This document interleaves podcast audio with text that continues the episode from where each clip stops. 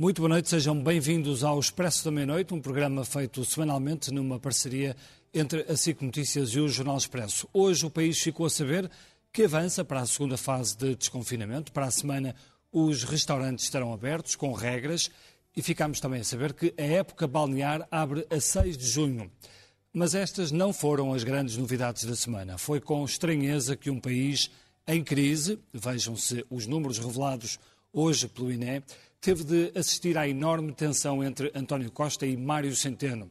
Uma troca de recados pesada e em público, um pedido de desculpas, um atirar de culpas e o Presidente da República a ter de assumir um dos lados, o de António Costa. Centeno está assim de saída, mas antes terá de tratar de várias pastas quer no país, quer ao nível europeu. Em que condições veremos nos próximos tempos, e é isso que discutimos hoje também aqui, Ângela, nomeadamente perceber se Mário Centeno tem ou não condições de ir para o Banco de Portugal. Sim, é a grande dúvida neste momento.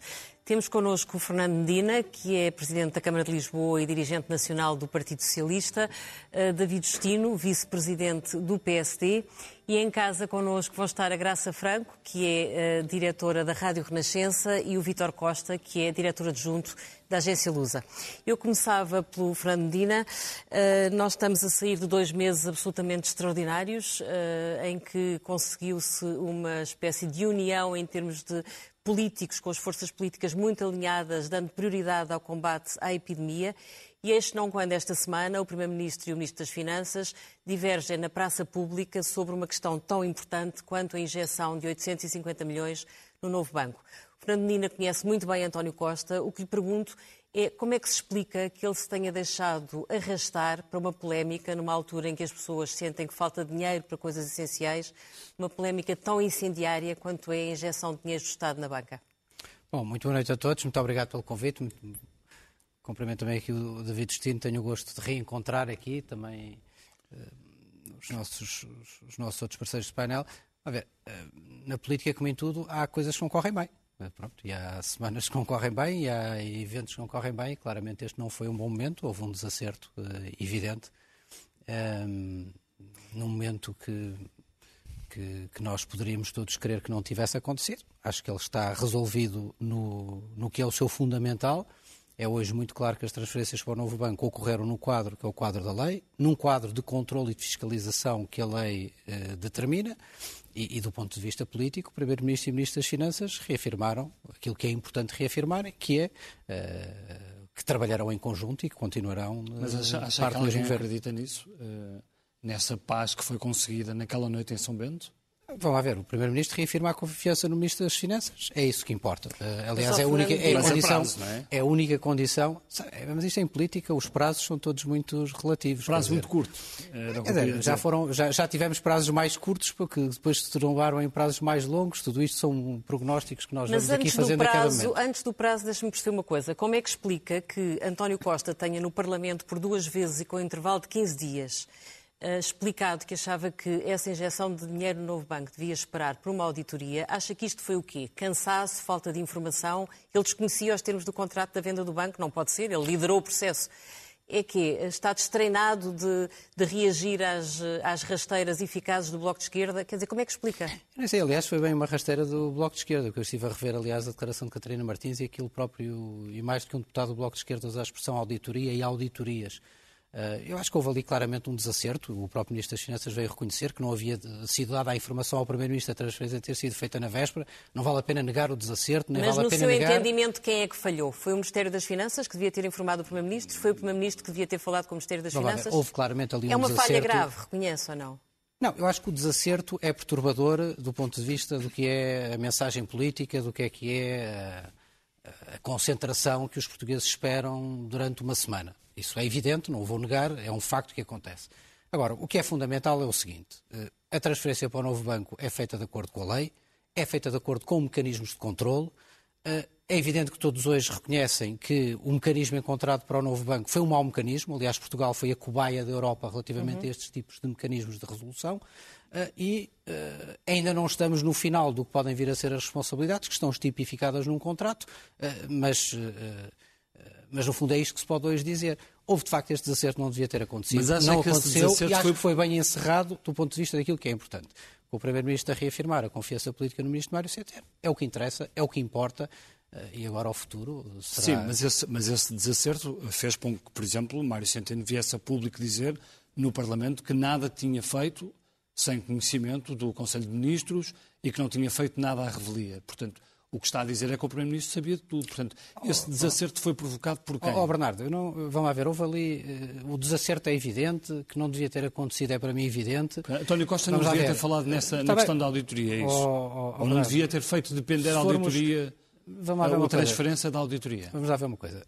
Um, essas questões não vale a pena isolarmos uma frase daqui ou dali, procurarmos só uma frase daqui ou dali para tentarmos encontrar a razão toda de uma coisa. No limite, aliás, o Bloco de Esquerda também sabia tudo.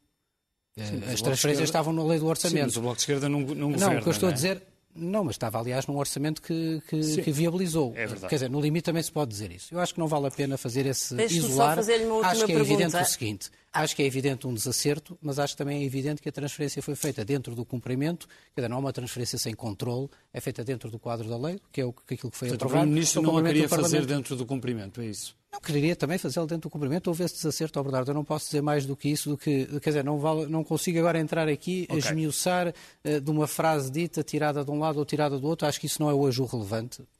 Depois de eu ter reconhecido que, o óbvio que, é que as coisas não correram bem, acho que elas foram encerradas. Preferia que, que não tivesse acontecido este Claro, isso indiscutivelmente que preferia. Quer dizer, vamos lá ver. Eu acho que aquilo que, que aqui disseram na, na introdução é verdade, é assim mesmo. Acho que o país está concentrado fundamentalmente na pandemia, no combate à pandemia. Eh, aliás, os dados revelam uma progressão positiva, mas também acho que revelam ainda elevados níveis de receio uhum. e de uhum. insegurança por parte das pessoas. Acho, acho, que é o que os dados também hoje revelam. Uhum. Uh, e acho que temos um longuíssimo caminho pela frente no combate à pandemia, mas também em reganhar níveis de progressiva confiança dos portugueses em sabermos gerir um processo que é muito longo, complexo e que não tem manual de instruções nem tem mapa. Quer dizer, nós não temos aqui nenhum, uhum. nenhum Waze para nos guiar nesta, nesta, nesta muito pandemia. Muito bem. Uh, David Destino, o líder do PSD, o Dr. Rio, uh, disse que Mário Centeno não tinha condições para continuar Ministro das Finanças. Na sua opinião, uh, Mário Centeno deve sair rapidamente ou acha que ele tem a obrigação de não fugir à gestão da crise? Não. Isso é um problema da relação entre o Ministro das Finanças e o Primeiro-Ministro. E sobre isso Uh, Mas discorda doutor... do que disse Rui Rio, que ele devia não, sair não, não, e que não, tem condições? Não, não discordo. Não, não, ele não disse que devia sair, ele disse que não tem condições. Não tem condições. Ah, está bem. É, vai, dar, vai dar ao mesmo, não é? Não, porque há uma. Um formalmente... que não tem condições tem que sair. Se não tem condições, tem que assumir, sai por pé dele ou sai por vontade do Primeiro-Ministro. É assim que as coisas funcionam. Claro. Não sai por vontade do líder da oposição. Uh, e nesse sentido, as coisas têm que ser postas, ainda que formalmente, no seu devido lugar. Mas eh, eu julgo que o raciocínio do Dr. Rui foi um raciocínio baseado em, em, três coisas que não correram bem. Já foi aqui um bocado evocado, mas eu sintetizava. Primeira coisa, o que é que não correu bem ao Dr. António Costa? É o facto, por mais do que uma vez, pelo menos duas vezes, ter associado o pagamento uh, e o cumprimento de um contrato previamente estabelecido à realização de uma auditoria, que não estava nem prevista no contrato, nem estava previamente estabelecida. Mas tinha sido pedida pelo Estado, pelo Presidente da República e pelo Ministério das Finanças há um não ano. Não está isso em causa. Não pode é funcionar como condicionante de um contrato que o Estado celebra como entidade. Até porque a data para o pagamento terminava no dia 6, 6 de agosto. De maio, 6, sim. 6 de maio, perdão, sim. 6 de agosto. Já estou a pensar nas férias. Mas este é o primeiro ponto. Portanto, aqui não correu bem. Uh, e nesse sentido, uh, muitas vezes há sempre a tentativa de disfarçar. Ele não falou nisso, ele falou foi em reforço, etc. Não. Por isso é que ele pediu desculpa a seguir. Ou é? seja, é? considera que quem esteve bem aí foi o Ministro das Finanças, não, não foi o Primeiro-Ministro? Uh, vamos, cada um fez um erro. Tem três erros, ou melhor, três coisas que não correram bem. A primeira foi o Dr. António Costa o ter assumido um compromisso político sobre um compromisso contratual que não era compatível com o compromisso político. Segundo erro. Segundo erro é o erro, na minha opinião, do professor Mário Centeno.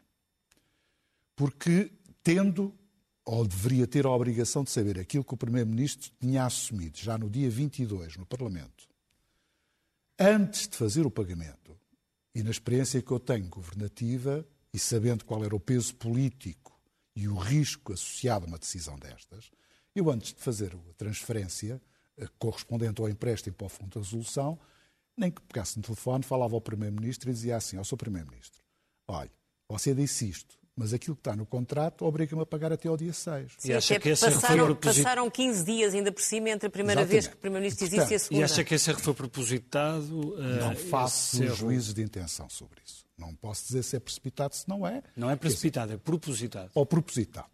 Não, não, posso tirar conclusões sobre isso. Mas, quer dizer, para ser sério nestas coisas, não vale a pena nós estarmos a, a ver intenções que Mas nota aí uma falta de lealdade institucional. Não, o problema não é só, ou seja, lealdade institucional e política é, porque no fundo ele devia ter antecipado, face às declarações que o próprio Primeiro-Ministro já tinha feito, uhum. dizer assim: olha, há aqui uma contradição, porque tenho o orçamento do Estado, tenho a cabimentação da verba, tenho todas as condições, tenho o contrato, tenho a decisão do Conselho de Ministros. Portanto, ele estava em condições de o fazer. E, portanto, legalmente, nada o proibiria de fazer aquilo que fez. Politicamente é que... Politicamente, aquilo uhum. que deveria fazer é, atendendo a isto, a um telefonema, um, se fosse o que fosse, diz ao Sr. Primeiro-Ministro, olha, você disse isto, uhum. mas nós estamos obrigados a fazer isto. Diga-me lá. E o terceiro erro foi de quem? Do professor Marcelo Rebelo de Sousa, Sr. Presidente da República. Já imaginávamos. Que não se Como devia é ter metido nesta, nesta querela, é isso? Não, ele até se podia ter metido, mas estas coisas devem ser feitas no recato das relações que devem existir entre o Presidente da República e o Primeiro-Ministro. Não é em público que se desautoriza um Ministro das Finanças, que é isso que objetivamente aconteceu.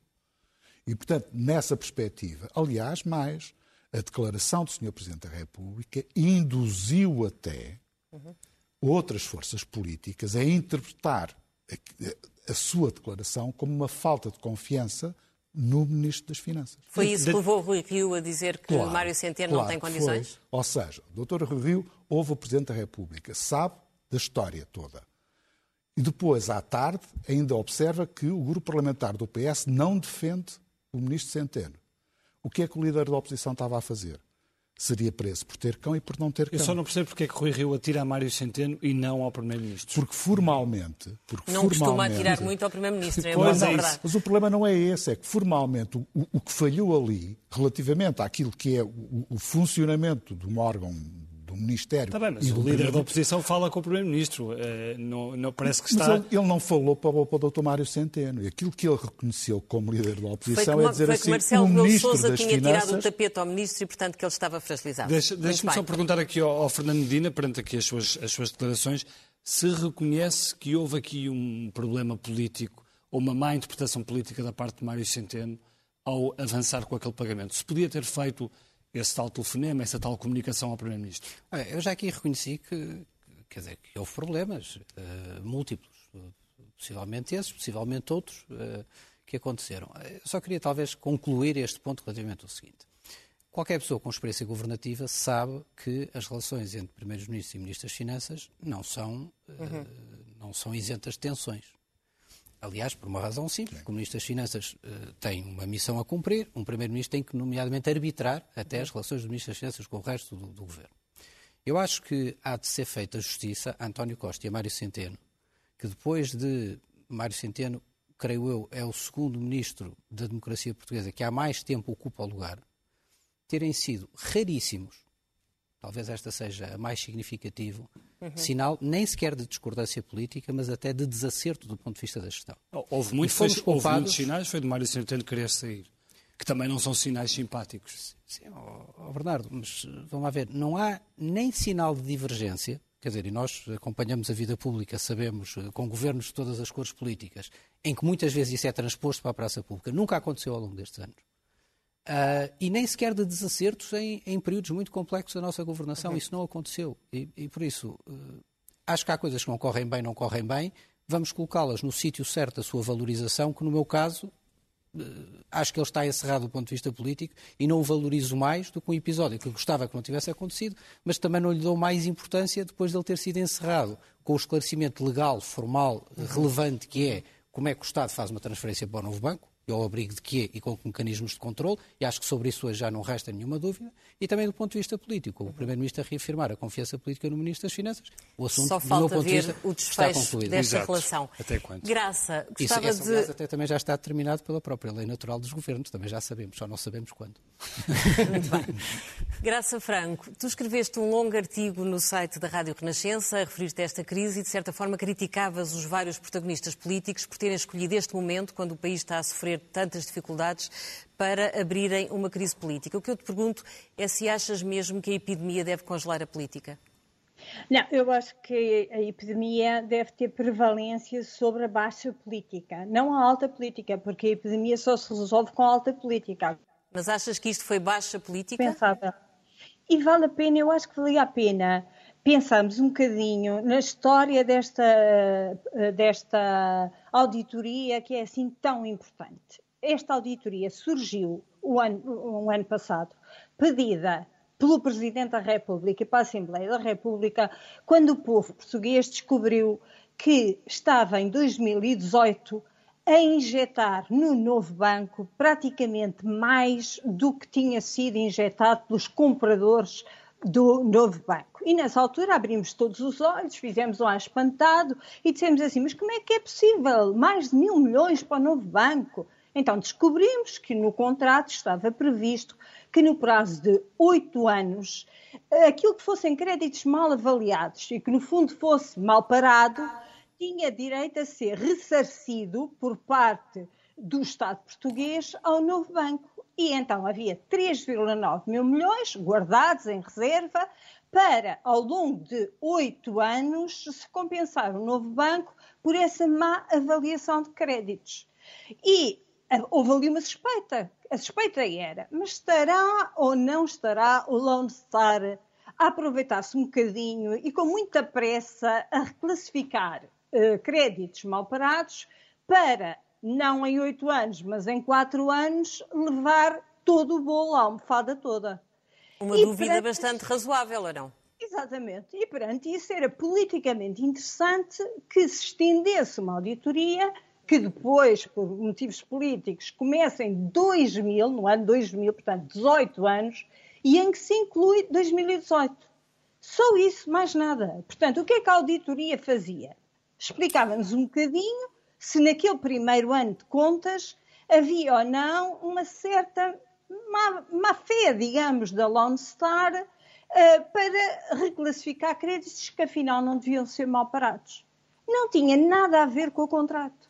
Portanto, aquilo que foi previsto no Orçamento de Estado este ano foram 600 milhões para o novo banco, para um máximo de 850 milhões porque o máximo ano a ano eram esses 850 milhões, uh, e auditadas as contas pelos uh, órgãos normais, portanto, pelo BCE, pela Comissão de Acompanhamento, pela auditora externa que é a Ernest Young, e pronto, por aí. Portanto, consideras que esta outra auditoria nunca poderia trazer nada de muito novo, é isso? Não, podia ser, como disse Marcelo, politicamente relevante. E quando uh, António Costa se refere a primeira vez, era possível ter essa auditoria pronta. Estava Sim, mas quando digo que poderia não trazer nada de novo, quer dizer, politicamente relevante, mas que nunca poderia pôr em causa o contrato que nada. já estava assinado.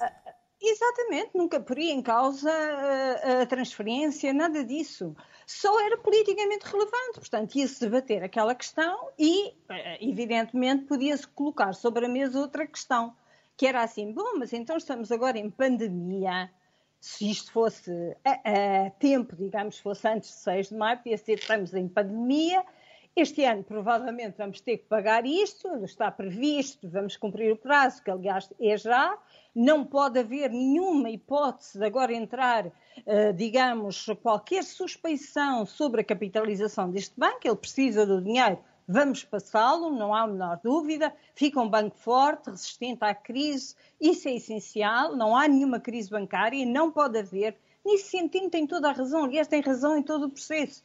Mas, politicamente, vamos então perante essa auditoria dizer: bom, mas para o ano vamos ter muito cuidado.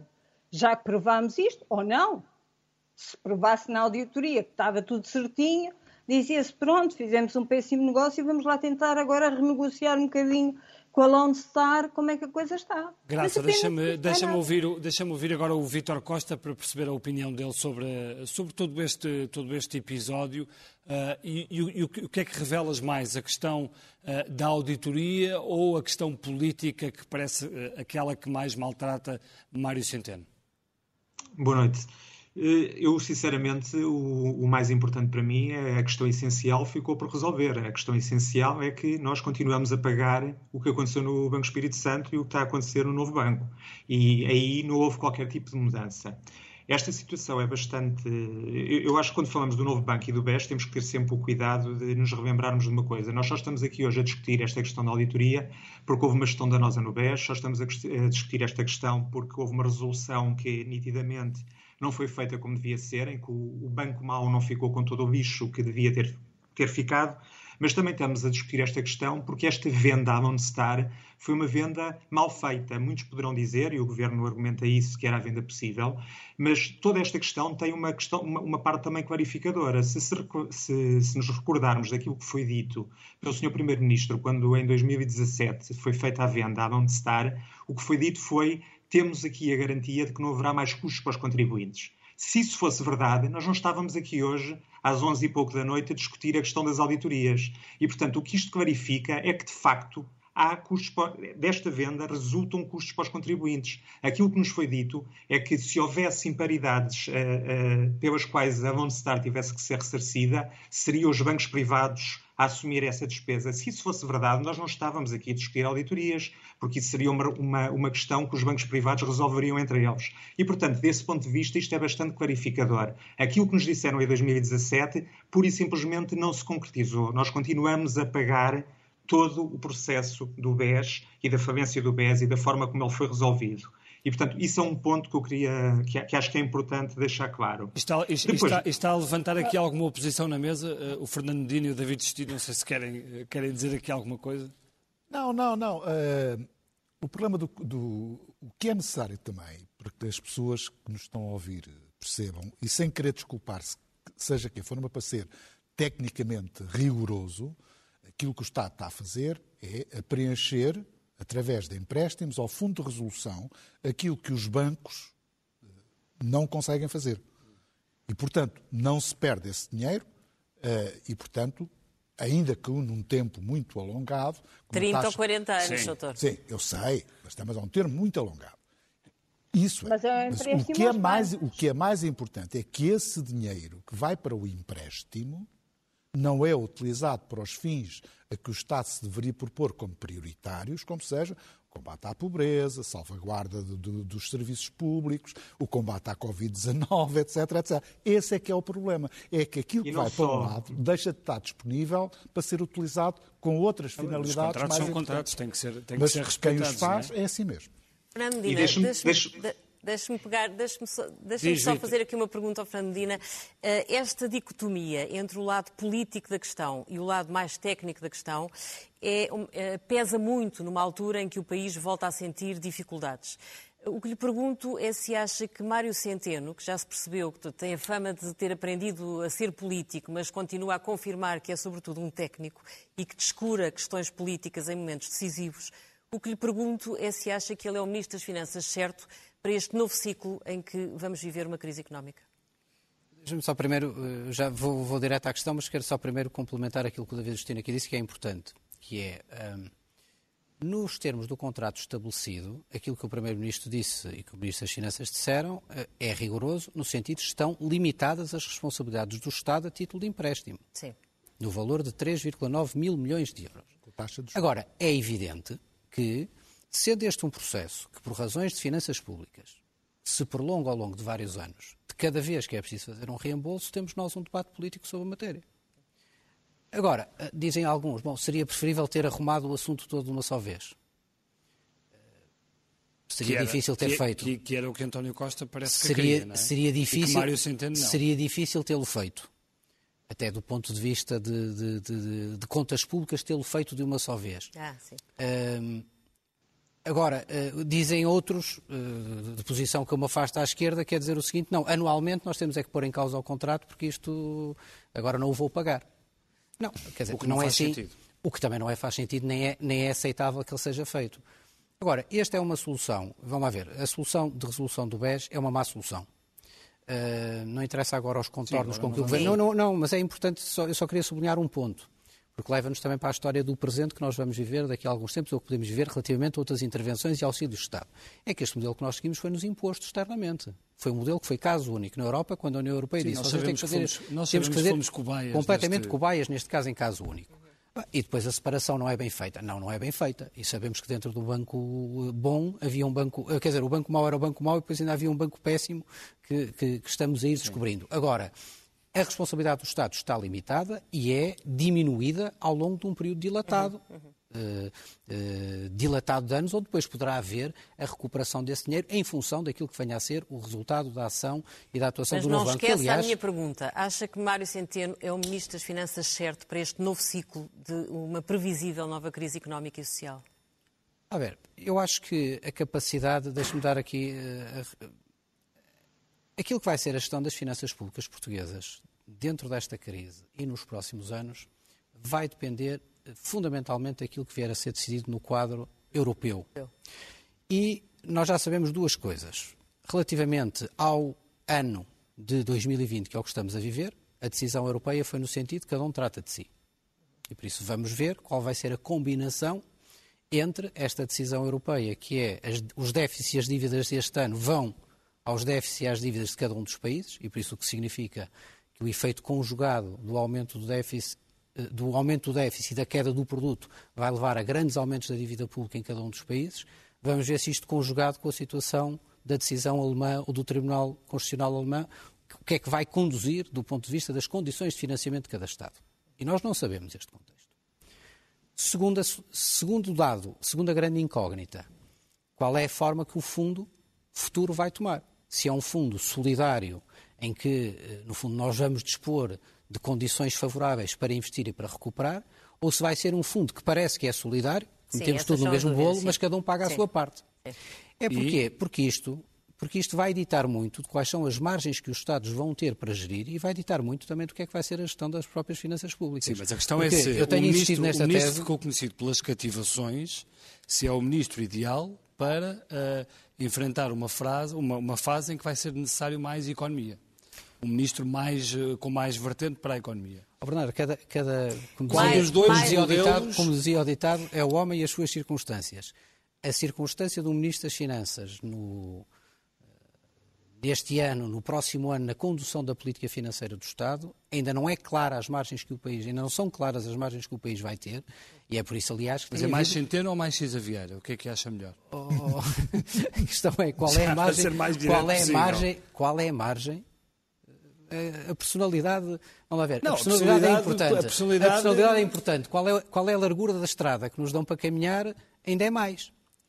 Porque nós não Também não sabemos... vamos à personalidade. A pergunta não, pode é que, ser reformatada. É não... Precisamos de um Ronaldo das finanças ou precisamos de um político da confiança do, do Primeiro-Ministro? O Ronaldo nunca é dispensável em nenhuma equipa. É? Uhum. É? E também o Ronaldo também só joga com a confiança do selecionador. Pronto, por isso também não há okay. margem para dúvida. E quando não estiver lesionado, e por isso isso não há margem. Eu acho que antes de sublinhar a, a personalidade, vamos sublinhar quais são as circunstâncias. Sim. Quando Mário Centeno assumiu as funções, qual foi o mandato que ele se propôs fazer? Reduzir a dívida e sim, ao mesmo tempo. Cumpriu, sim. Não, não, mas é que é importante uh, o caminho que ele teve para fazer, que ele também ajudou a definir, em conjunto com António Costa, com o grupo, e que cumpriu. Hoje, ainda não é totalmente certo qual é a margem a do caminho. de virar a página da austeridade. Havia virar a página da austeridade e por isso as pessoas... Mas a austeridade, falam, é a austeridade que cá continua. Não, não, mas agora, tá não, bem, agora não vamos visitar, não vamos visitar o consulado do Dr. Mário Centeno, não, já, não já é vamos, é não, todos. Mas eu só quero sublinhar um seguinte aspecto. Mais do que discutir a questão da personalidade, eu discuto, uh, mais importante é discutirmos quais são as margens que o país vai ter. E hoje, para mim, ainda não são claras. Ou, ou melhor, os sinais que nós temos é de que o país vai ter que continuar a ter uma atenção eh, sobre a dimensão da gestão financeira.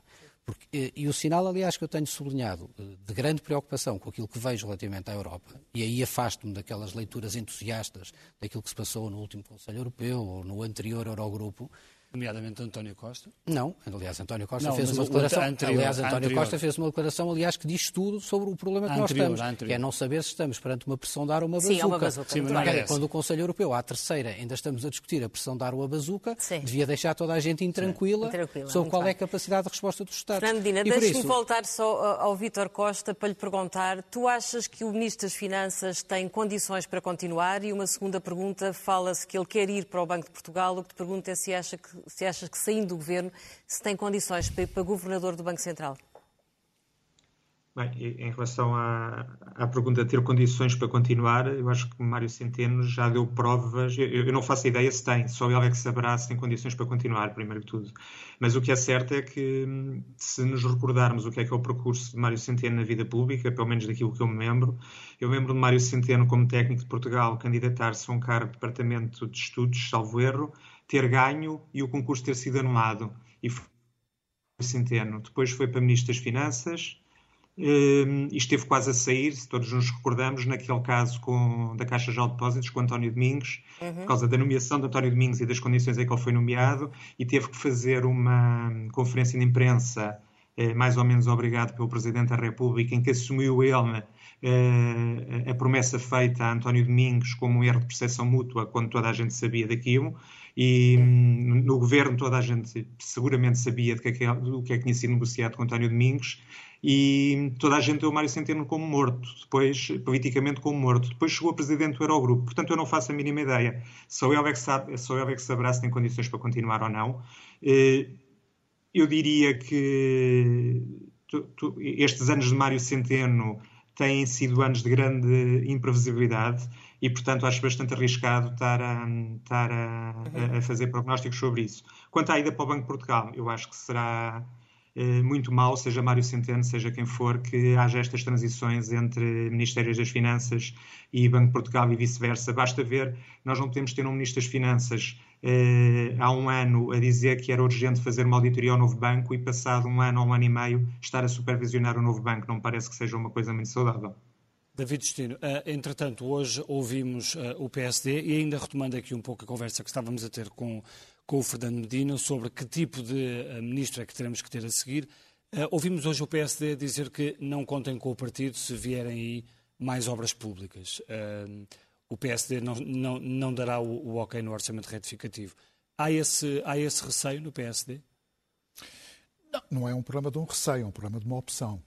E acha que essa opção começa a ficar. Eh, não, claramente. Quer dizer, vamos lá ver uma coisa. Nós eh, reconhecemos todos que vamos ter dificuldades acrescidas relativamente à gestão. Em, em, primeiro lugar, não é só por causa do problema da despesa, não só por causa porque temos uma dívida muito elevada, mas é acima de tudo porque vamos ter uma quebra da receita muito acentuada. E as pessoas estão só a olhar para a despesa e não estão a olhar para o problema da quebra da receita. E a quebra da receita é o principal sinal. Porque aí depois não há despesa possível. E face aos desafios que nós temos pela frente, relativamente às características que poderá ser um período recessivo, digamos que a velha fórmula dos anos 30 do século XX, não é? de fazer obras públicas para aumentar, no fundo, o emprego, etc., já não tem sentido. Hoje as grandes obras públicas são feitas com empresas de capital intensivo e não de mão de obra intensiva, não é? E, portanto, a injeção no consumo e no coisa já não é tão grande. Ainda é alguma coisa, mas ainda já não é tão grande. E, portanto, nós damos muito mais uh, importância à ajuda e, acima de tudo, digamos, ao novo enquadramento, digamos, dos chamados custos de contexto para as empresas, nomeadamente para as empresas mas que têm... Mas não se esqueça do que disse Cisa Vieira, que toda a ajuda que é dada hoje são impostos amanhã, não é? Está bem, mas é em todo lado. Pois, está bem. É em mas... todo lado. Mas quer dizer, aí. Mas impostos para António Costa é quase. Ó, oh, Bernardo, uh, o fundamental, uh, as ajudas. Há uma coisa que é dar ajudas a fundo perdido, outra coisa que é dar ajudas seletivas. E há outra coisa ainda que, em vez de dar ajudas, é re reduzir aquilo que são custos das próprias empresas. Criar melhores processos para que as empresas se possam libertar e se possam crescer mais. Isso das ajudas já vai outro programa, que também não estão o a problema das ajudas, todas... O problema das ajudas vai, vai de outra forma. Agora, o que nós vamos ter é uma situação social relativamente complicada, quer em termos de desemprego, quer em termos de pobreza, é? e em situações extremas. Os caros, aí não vamos ter grandes, grandes Eu não tenho já grandes dúvidas.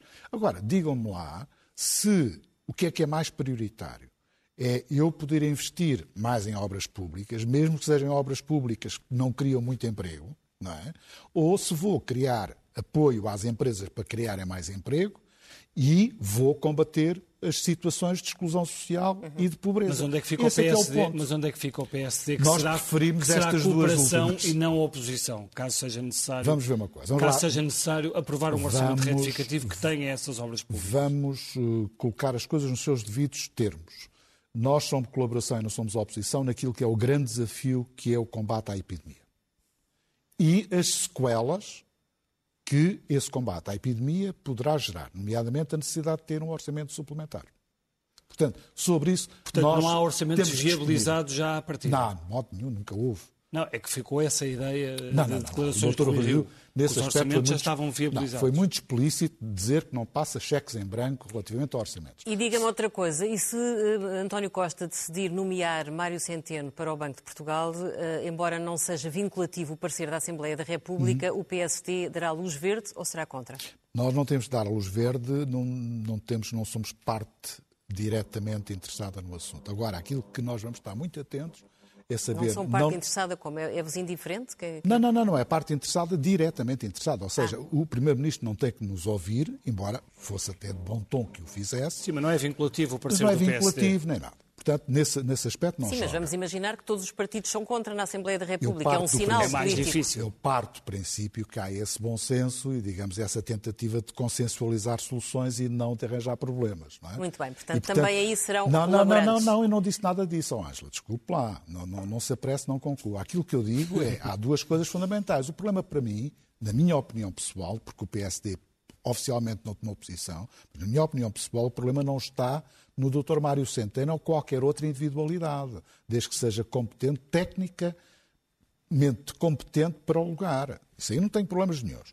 Agora, tem problema saber qual vai ser a equipa e qual vai ser, digamos, uma espécie de carta de intenções relativamente àquilo que, uhum. como é que se vê o que é o Banco de Portugal e como é que se vê que o Banco de Portugal deve ser daqui a 5 ou 10 anos. O que é que se quer dizer qual vai ser a equipa? Há pessoas proibidas uh, para o Não, PSD? não, não. Quer saber qual é a lógica e qual, qual é a composição. Aquilo é um Conselho de Administração, como outro qualquer, há um governador uhum. e, portanto, queremos saber... É que o... Não, é que, é que atrás, o David, atrás das David individualidades... Está, está a mostrar reservas, mas hoje... Uh, Joaquim Sarmento, que é o, o, o, centeno do Eurogrupo, do, do, do, do PSD. Está, a graça está a entrar no debate. O centeno do, do PSD veio dizer que Mário Centeno sim dava um bom governador do Banco de Portugal, mas daqui a 5 ou 10 anos. Não se revê nestas declarações do seu é, parceiro de partido? É, é, não é o problema de não me rever. Nós estamos livres, o partido não tomou nenhuma posição Portanto, oficial. Não é uma posição oficial. Não é nenhuma Graças, posição oficial. Portanto, as pessoas são livres para dizer aquilo que entenderem. Na é minha, por isso é que eu digo, na minha opinião pessoal, eu estou mais preocupado em saber qual é o caderno de encargos e qual é a equipa que vai gerar isso do que propriamente se é a individualidade A ou B. Embora o problema das individualidades não deve ser esquecido. Vamos não é passar, o governador deixe, deixe conta, passar é a palavra à Graça, que está, está, está a querer interferir nesta parte. Exatamente, estou em estado catatónico, porque eu acho gravíssimo aquilo que disse agora o Dr. David Justino. Não pode haver uma carta de intenções entregue ao Banco de Portugal. O Banco de Portugal é uma entidade independente, absolutamente independente. O governo tem capacidade de eh, nomear governador mas não pode dar ao Banco de Portugal uh, uma espécie de uh, diretrizes de acionista, como faz com a Caixa Geral de Depósitos. Aquilo oh, que o Banco oh, Graça, de Portugal... Oh, Graça, não entenda mal as minhas palavras. Aquilo que eu queria dizer é que não me interessam apenas as pessoas, interessam-me, acima de tudo, o que é que elas representam em termos de o que é que vai ser o Banco de Portugal. É tão só isto. Portanto, ah, não há nenhuma carta de intenções escrita, não há ah. nenhum programa eleitoral, não há nada disso. Aquilo que eu estou a dizer é, é o que é que querem. Mas isso reflete o quê? Mas isso reflete algum, algum, tipo pessoas são. algum receio do caminho do Banco de Portugal o Banco próprio? Portugal, não, não, não, não. O Banco de Portugal é uma instituição respeitável como instituição. Não estou a falar nem do governo. Não, o Banco de Portugal é uma instituição respeitável. Não deixa de ter problemas na sua organização. E eu tenho Toda, e todos têm, é? mas é, o Banco de Portugal também os tem. E, portanto, nós precisamos saber como é que o Banco de Portugal vai funcionar. Ou seja, vai continuar como está? Há mudança? Quer dizer, tem que haver um compromisso relativamente a isso. Mas já conhece, já conhece o currículo de Mário Centeno. O currículo de Mário Centeno é público. Oh, oh, oh, Aliás, é o lugar de Mário Centeno, era voltado para um lugar que eu, ele, que eu ele conheço. Ouça, eu conheço o currículo, eu tenho uma relação de amizade com, com o professor Mário Centeno, e sou meu sou colega e, portanto, tenho uma proximidade com ele que apenas foi interrompida pelo facto de ele foi para o governo e, portanto, nós mantivemos, aí neste caso, mantivemos a distância social, é? precisamente sempre conveniente nestas coisas. Não é? Uh, e nesse sentido, mas quer dizer, é óbvio que eu tenho o maior reconhecimento pessoal, académico, científico uhum, e técnico sim. pelo professor Mário Centeno. Muito não bem. tem nada uma coisa a ver só... com o outro. Isto tem a ver com política pura e dura. David Destino, deixe-me voltar ali ao Fernandina. O Primeiro-Ministro, uh, no meio desta crise, teve a ideia uh, extraordinária de uh, lançar o apoio do Partido Socialista à recandidatura de Marcelo Rebelo de Sousa. Acha que ele fez bem? Bom, aí está um dos momentos, não falei com ele sobre isto. Não sei, não aliás... precisa falar com Sim, ele para, para, para, para dizer não, o que é que acha. Não, precisa, sabe, vamos lá ver. Uma parte da, de todo o nosso mundo e das nossas funções de analista e de comentário político quando nós conhecemos as Não é como analista, é como militante do Partido Socialista. Mas eu já lá vou, eu, eu, aliás, estou particularmente à vontade porque eu já, eu pessoalmente já disse que apoiaria a candidatura do professor Marcelo Rebelo de Sousa. Mas antes o momento, qualquer, o antes timing. qualquer, muito antes, eh, não foi nenhuma, foi Sim, antes mas isso de não qualquer deve ser fábrica da decidido, Europa. Não deve ser decidido num congresso, não deve ser oh, decidido oh, Bernardo, numa... mas é que eu digo, eh, nós sabemos todos que nós muitas vezes comentamos uh, realidades, atribuímos-lhes um determinado significado e quando falamos com as, com as pessoas porque é que as coisas aconteceram assim, as coisas têm outra leitura. Uh, eu confesso que não. Foi apanhado não, de surpresa. Sim, não é o tempo nem o modo, não é. E por isso é que eu acho que não foi, que, que possivelmente aquilo esteve tudo num ambiente bastante mais estendido do que aquela vontade, porque aliás, se virmos friamente e conhecendo aliás a personalidade dos dois e, e conhecendo, imaginando aliás que a intenção do professor Marcelo Rebelo Sousa ser candidato a Presidente da República e imaginando que pudesse haver alguma intenção de apoio do Partido Socialista que não é, que não está sequer declarada, não seria benéfico, aliás, para ninguém que isso acontecesse agora. Porque, porquê? Aliás, por razões óbvias. Os portugueses estão concentrados na pandemia, os portugueses estão a valorizar o entendimento institucional entre os vários órgãos de soberania. Uhum. Acho que não há ninguém hoje preocupado com as eleições presidenciais Muito no bem, país. então foi o Marcelo, segundo... Marcelo Rebelo de Sousa está, está Então um bocadinho preocupado. Então Certo, foi o segundo não há nenhum deslize, português, foi o nenhum, segundo- nenhum, português preocupado. Também é português, Também Marcelo é Rebelo de português, exatamente. Mas É então português foi o segundo deslize de António Costa numa não semana. seria- Eu acho que não Parece seria... muito. Por isso é que eu Ana não lhe dou a Gomes já disse interpretação... que não é candidato, isso Por é um isso, é que eu não lhe dou, por isso é que eu não lhe dou a interpretação de que eh, se transmitiu um apoio, eh, como é que eu dizer, eh, formal, intencional. Não dei a interpretação que os analistas deram a isso. Não, Aliás, desculpe, ele porque disse que esperava para o ano voltar a estar ali com o Presidente da República, ora, E o reeleito, Presidente, não sim, é? cá estaremos. Reeleito. O Presidente Sim, disse que sim, mas, cá estaremos. Está bem, há coisas num determinado ambiente que são ditas num determinado ambiente que não têm. As pessoas são humanas, não é? Eu não confesso que não. Acho que, conhecem-nos bem, a E ambos, Ana Gomes e reconhecem, aliás, ambos a inteligência. é um reconhecem, aliás, para o ambos PS. Que, gostando cada um de quem que gostar mais, reconhecem ambos que são pessoas extraordinariamente inteligentes. Acho que lançar o debate da candidatura presidencial neste momento, acho que não tem nenhum benefício Então para deixe- ninguém. deixe, portanto- Ah, e por isso, eu acho que isso não aconteceu com essa interpretação. E a saída dou- da digo Ana isto à vontade de quem já resolveu esse problema pessoalmente há muito tempo atrás. Eh, há bastante tempo A atrás. saída da Ana Gomes de Sena.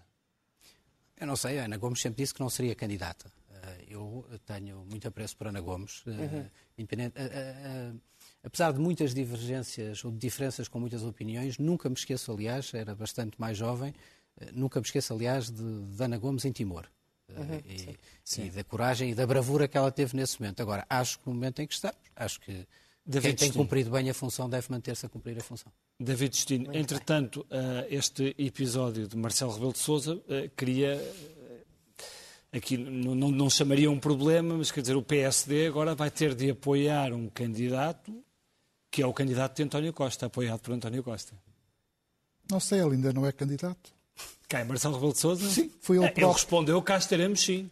Não, Portanto, não negou que estaria lá para o ano como quando, Presidente da quando o República. professor Marcelo Rebelo de Sousa der sinais claros de que é candidato, o PSD cá estará para analisar a situação e como é Para natural- analisar, não para. Não, ouça, o professor Marcelo Rebelo de Sousa está intimamente, intrinsecamente ligado à história do PSD, foi presidente, foi, foi presidente do partido, foi, não é? E, portanto, sobre isso, a proximidade com o, com o professor Marcelo Rebelo de Sousa é a máxima. E o que é que achou do episódio? Eu já tive a oportunidade de dizer, quer dizer, vamos lá ver uma coisa. Eu, eventualmente, eu poderei ser um pouco mais crítico, que eu tenho uma. Tive 10 anos a trabalhar em Belém com o professor Cavaco Silva. Sim. E, portanto, é uma cultura uh, e, uma, e, um estilo de atuação completamente diferente daquilo que é uh, o professor Marcelo Rebelo de Souza. E eu devo confessar que 10 anos marca uma pessoa, a forma como nós lidamos, trabalhamos, etc. Uh, eu estou condicionado por isso e, portanto, eu não quero ser injusto ao dizer, olha, não gosto de estilo ou não. Não, é o estilo dele e tem dado resultados. Os portugueses revêem-se precisamente na forma como ele se tem expressado. Portanto, nessa perspectiva, a única coisa que disse, olha, é um estilo diferente, eu estranho, não é? É, é como a água tónica, mas depois uh, uh, chega-se lá. Portanto, nesse sentido, a minha não tem qualquer reserva sobre isso, porque se não houver mais nenhuma alteração profunda daquilo que é o processo que nós esperemos até, digamos, até ao pós-verão, não é? Uh, eu estou à espera de que, na verdade, as coisas se clarifiquem e o PSD vai tomar uma posição. E como é que acha, é e como é que acha já que estamos a falar de Marcelo Rebelo de Sousa, e como é que acha que Marcelo Rebelo de Sousa tem gerido toda esta, toda esta crise pandémica, a forma como tem estado uh, em eu público? Acho que bem, eu acho que bem, e acima de tudo, acima de tudo ele tem, tem sido muito criticado. Uh... Não, Bom, mas quem está num lugar destes e quem se expõe eh, eh, sujeita -se sempre à crítica. Portanto, não há duas opiniões. Em especial, e é, e é importante que se diga isto, nem o Governo, nem o Partido Socialista, nem o Partido Social Democrata, nem o Sr. Presidente da República tinham receitas pré-concebidas para esta crise pandémica. Uhum. Não há. E, portanto, o nível de incerteza para se lidar com uma crise destas é muito grande. Portanto, isso presta-se precisamente, por um lado, é dizer, se nós não temos uma receita alternativa, mais vale arranjar a receita possível e apoiar a receita possível. E é isso que temos feito. E o Sr. Presidente da República tem feito isso também. Graça, queria-te perguntar ainda eh, sobre uma sondagem que hoje foi publicada no Jornal Negócios e no Correio da Manhã, da Intercampos, e que mostra que o PS está próximo da maioria absoluta e que Mário Centeno é o ministro mais popular.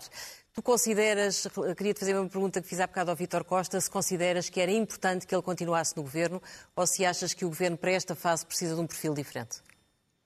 Bom, eu não sei se para esta fase precisará de um, de um perfil diferente, eh, porque Mário Centeno ainda não nos mostrou eh, como é que governaria em austeridade. Ou seja, uhum. nós não sabemos qual é Uh, o perfil de Mário Centeno, sabemos que é um excelente técnico, sabemos que discordou profundamente da receita anterior e uh, esperamos que, em fase de austeridade, agisse de uma forma diametralmente oposta uh, àquilo que agiu uh, Passos Coelho. E, portanto, eu gostaria de, de ver como é que isso ocorreria.